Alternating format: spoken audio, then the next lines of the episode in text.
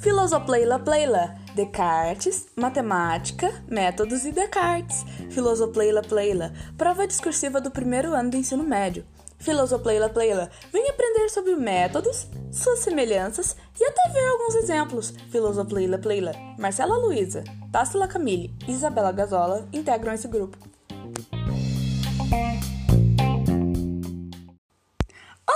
Meu nome é Marcela Luiza e essa é a pílula referente à questão 2B da proposta 5 da terceira unidade de avaliação. Meu grupo é composto por mim, pela Isabela Gazola e pela Tássila Camille. Vou falar um pouco sobre as semelhanças entre o método cartesiano e matemático de comprovação. Bora lá? Primeiro, vamos falar um pouco sobre Descartes e suas ideias. Descartes foi um filósofo que é hoje muito relacionado à sua citação cogito ergo sum, traduzindo, penso logo existo. Seu raciocínio filosófico é bem exemplificado pela frase, pois, em sua teoria, é afirmado que não temos certeza da existência de nada, uma vez que somos enganados pelos nossos sentidos. Só conseguimos garantir nossa existência, uma vez que pensamos sobre sua existência. Mas não é sobre isso que conversaremos hoje. O nosso foco é o método de comprovação dele. Seu método pode ser resumido em quatro passos. Primeiro, passamos as hipóteses pelo funil da dúvida, onde só passam aquelas ideias que não podem ser refutadas.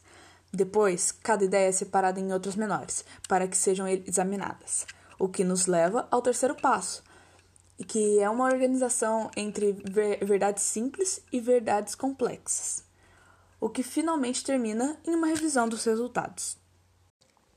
O método matemático é muito parecido. Primeiro, selecionamos as hipóteses em testes para determinar quais funcionam e quais não. Depois disso, chegamos a uma conjectura, ou seja, uma afirmação que não é refutada, tampouco provada verdadeira. Como no método cartesiano, separamos a conjectura entre axiomas, que são verdades absolutas, e verdades obtidas pelo raciocínio lógico. Por último, checamos e testamos o teorema para reafirmá-lo. Muitas hipóteses estacionam na fase em que são consideradas conjecturas, como a conjectura de Golba, que diz que todo número par maior que 3 é resultado da soma de dois números primos. O problema é que não conseguimos dar um veredito, uma vez que não é possível testar infinitos números. Isso não quer dizer que não existam teoremas provados. Existem sim. Um exemplo é o teorema de Pitágoras, o qual fizemos uma demonstração na questão 1A da prova. É isso, mas antes de acabarmos, vamos recapitular?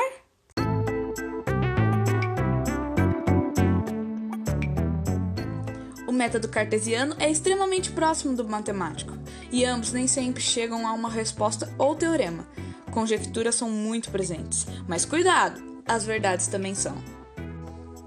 Espero que tenham gostado. Muito obrigado por ter assistido até aqui. E tchau!